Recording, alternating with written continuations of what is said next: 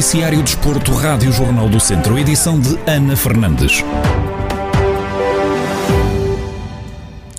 O jogo da final da taça da Divisão de Honra da Associação de Futebol de Viseu, que opunha o Lamego ao Movimento da Beira, foi interrompido ao intervalo devido à fraca iluminação do Estádio Municipal de Fornelos, em Rezende. Bruno Santos, treinador do Movimento da Beira, admite que é uma situação desagradável e assume que uma final merece ser jogada num dia à tarde.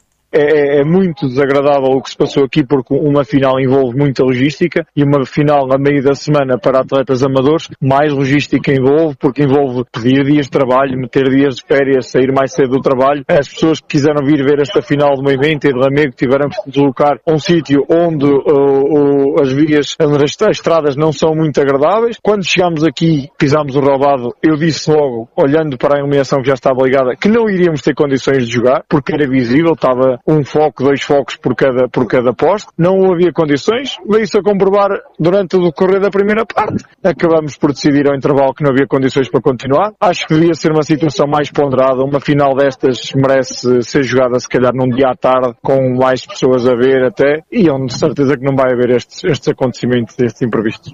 Do lado do Lamego, o treinador Rui Santos admite que estavam a contar com uma festa bonita.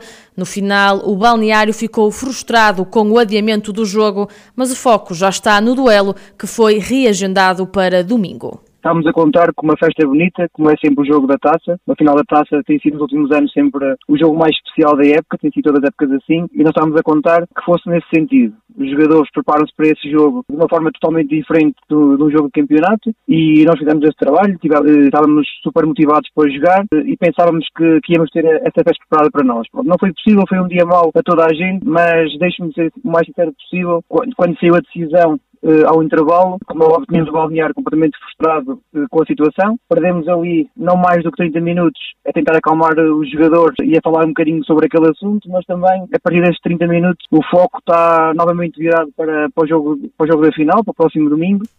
O jogo a contar para a final da taça da Divisão de Honra da Associação de Futebol de Viseu foi reagendado para o próximo domingo às 5 da tarde em Sinfães, sendo que as duas equipas vão jogar os 90 minutos. O Jornal do Centro tentou contactar o presidente da Associação de Futebol de Viseu, José Carlos Lopes, para tentar obter esclarecimentos acerca do adiamento do jogo, mas até o momento não obtivemos qualquer resposta.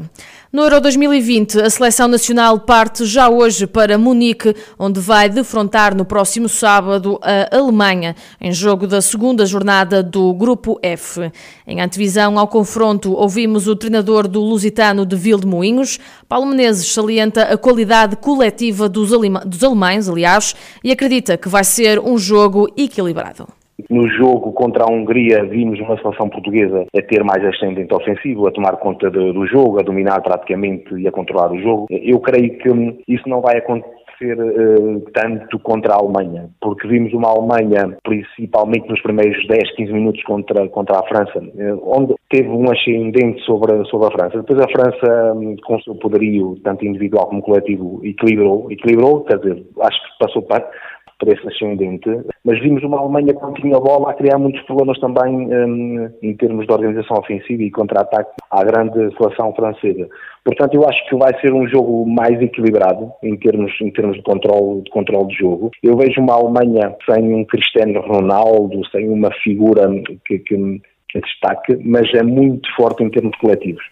Paulo Menezes defende que Portugal tem de ser igual a si próprio e acredita que o 11 inicial de Fernando Santos não vai ser muito diferente do que foi apresentado no último jogo frente à Hungria temos que ser iguais a nós próprios. Eh, eu acho que a seleção, a seleção tem uma imagem de marca, uma identidade eh, muito forte no, e muito característica no, no, seu jogo. Eu penso, eh, eu acredito que, que o 11 não vai ser muito diferente daquele que apresentamos contra, contra a Hungria. Não só porque um, consolidou, consolidou um pouco as dinâmicas um, as dinâmicas coletivas, mas também porque as características dos jogadores que jogaram contra, contra a Hungria um, são muito, na minha opinião, são muito acertadas para afrontar a, a Alemanha. Poderá uh, mudar um jogador ou outro, entrar talvez o Renato Sanches pelo, pelo Jota, pelas suas características, até porque quando, quando o Renato Sanches entrou contra a Hungria notou-se uma melhoria significativa Paulo Menezes, treinador do Lusitano de Vildemoinhos, a antever o próximo jogo da seleção portuguesa que vai defrontar a Alemanha no próximo sábado, aquele que é o segundo jogo do grupo F do Euro 2020. A partida tem apito inicial agendado para as 5 da tarde. No ciclismo, a TAF Mortágua vai estar presente com três ciclistas no Campeonato Nacional de Contrarrelógio Individual que vai decorrer em Vila Velha de Rodão, em Castelo Branco. Pedro Pinto vai correr no escalão do Sub-23, enquanto Joaquim Silva e Gaspar Gonçalves vão correr no escalão de Elites. Na antevisão à prova, Xavier Silva, diretor desportivo da equipa de ciclismo de Mortágua, admite que partem com a ambição de fazer pelo menos um top 5. Vai ser um percurso de cerca de 30 km para ambas as categorias. É um contrarrelógio, digamos, com uma quilometragem acima da média, não é? Para, para aquilo que são os contrarrelógios em Portugal, mas também é um campeonato nacional, assim o, o exige naturalmente. Uh, e vamos para esta prova também, claro, com o intuito de fazer o, o nosso melhor, uh, mas também com o intuito de ser um, um teste também muito importante para aquilo que são os contrarrelógios da, contrarrelógios da volta a Portugal e perceber como é que como é que estão também os nossos atletas. Um, ambicionamos um, um top 5, eh, um top 5, claro que uh, um pódio, uma medalha uh, ainda, ainda seria melhor, mas, mas um, um top 5 em, em qualquer uma das categorias é, um, é o resultado que, que ambicionamos.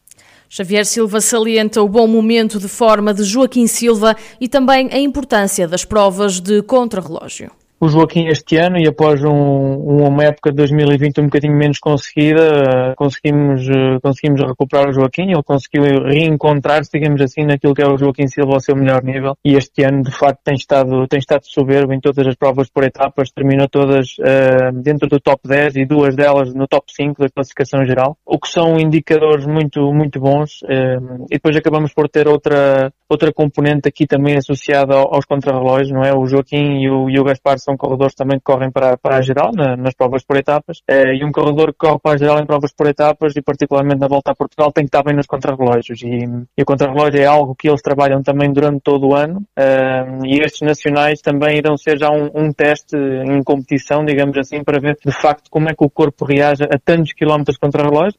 Xavier Silva, diretor desportivo da TAF Fermes Indó Mortágua, na antevisão ao Campeonato Nacional de Contrarrelógio Individual, que vai acontecer esta sexta-feira em Vila Velha de Rodão, em Castelo Branco.